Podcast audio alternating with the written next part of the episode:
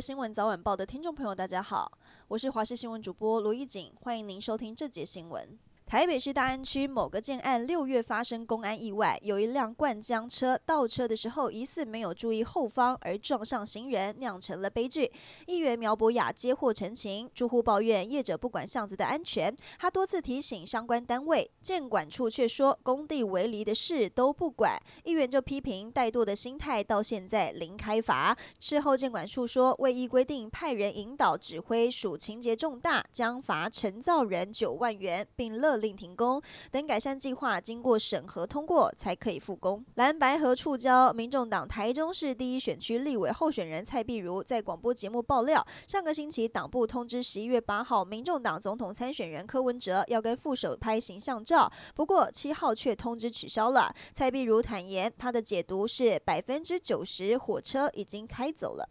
二零二四总统大选在野阵营在蓝白合议题上已经僵持许久。昨天前总统马英九抛出组合式全民调方案，并且呼吁党中央接受，着手蓝白整合。随后受到曝光了前高雄市长韩国瑜、基隆市长谢国梁等许多蓝营人士的力挺。对此，政治时事评论员温朗东判断，国民党将分裂成两派，一派是支持党中央的，另一派是力挺马英九的。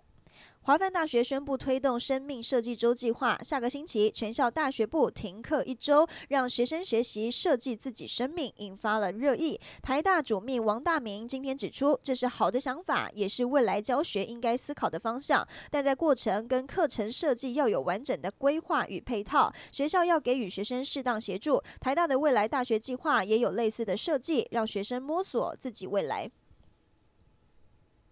台湾首届亚洲植物博览会周末登场，有民众花了千万元买下罕见的金铜鹿角蕨的孢子苗，得标者是直接带一千万现金到会场竞标，霸气的把钞票叠在桌上，成交的孢子苗只有手掌大小，平均一盒价格就要三十三万元左右，民众成功竞标三十盒就要价千万，但如果都顺利培育成母株，一颗市场行情价可达数百万元。